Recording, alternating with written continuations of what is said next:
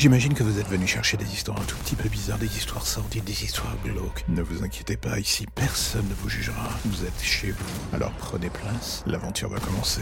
Bienvenue dans l'ombre des légendes.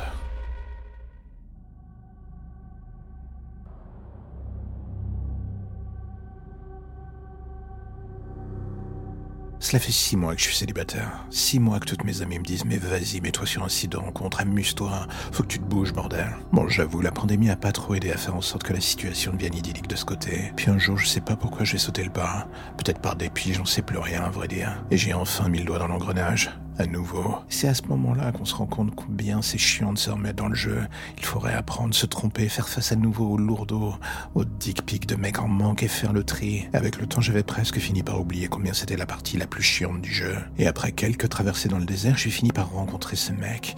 Enfin, lui, je veux dire son profil d'homme idéal. Un mec qui vous parle sans vous considérer comme un bout de chair, fait attention à vous, s'intéresse à ce que vous dites et vous laisse le temps de vous révéler, sans jamais vous mettre la pression. J'avoue, ce genre de cadeau tombé du ciel, je n'y croyais plus alors. J'ai creusé, et chaque soir, alors qu'on se dévoilait un peu plus, la tension montait étape par étape, et j'avoue qu'à force, j'ai fini par prendre goût à le jeu de séduction pour le moins différent, jusqu'au jour où finit par tomber la fameuse question qu'on attend.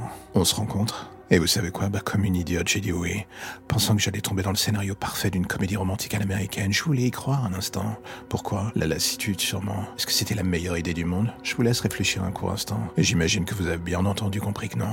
La première chose qui me frappa en arrivant sur le lieu de ce rendez-vous, c'est que moi qui pensais découvrir un bar, je me retrouvais plutôt dans une sorte de maison close un peu bizarre, un truc New Age. La déco me dépassait un peu, enfin. C'est l'impression que j'ai eue en passant la porte. La deuxième chose bizarre était d'emblée d'avoir cette impression encore tenace que tout le monde me regardait, m'attendait. Et au milieu de la foule, il était là, assis au bar, à m'attendre, lui. Totalement à l'image de ses photos, le même charme, la même aura. J'avais en tête nos derniers échanges, nos sous-entendus et tout le reste, et j'avoue surtout qu'en m'asseyant en face de lui, la chose que j'imaginais n'avait pas vraiment à voir avec la physique quantique. Je pense que tout le monde connaît ce moment où on a juste envie d'oublier les règles de la vie civile, ce genre de moment où on se fout à peu près de tout, et tout ce qui compte d'ailleurs, c'est de se faire plaisir d'une manière ou d'une autre. Cinq minutes plus tard, dans les toilettes du lieu où on était, autant dire que l'on était vraiment sur la même longueur d'onde. Fini les tentatives de séduction, on rentrait dans le dur. Et c'est à ce moment précis que je l'ai senti remonter à la surface, celle qui partage mon corps et mon esprit. Et alors que je nous voyais en train de faire l'amour devant ce miroir, j'ai vu mon visage se métamorphoser.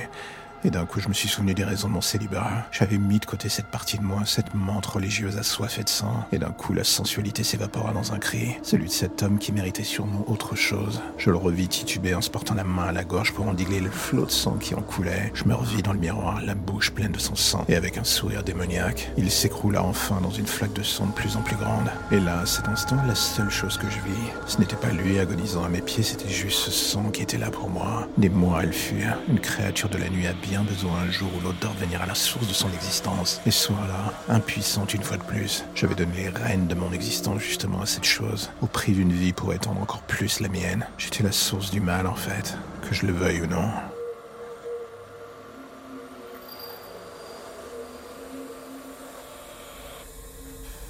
Et voilà encore un épisode qui se termine, je sais, vous êtes triste, mais ne vous inquiétez pas, je reviendrai bientôt avec de nouvelles histoires et de nouveaux contes un tout petit peu plus glauques les uns que les autres, ça ira crescendo, ça sera le bonheur, et je sais que c'est ce que vous attendez. Alors, mais entre-temps, si l'épisode du jour vous a plu, j'ai envie de vous dire, n'hésitez pas à en parler, n'hésitez pas à le partager ou à me faire des retours, vous avez l'adresse email pour ça dans la description de l'épisode.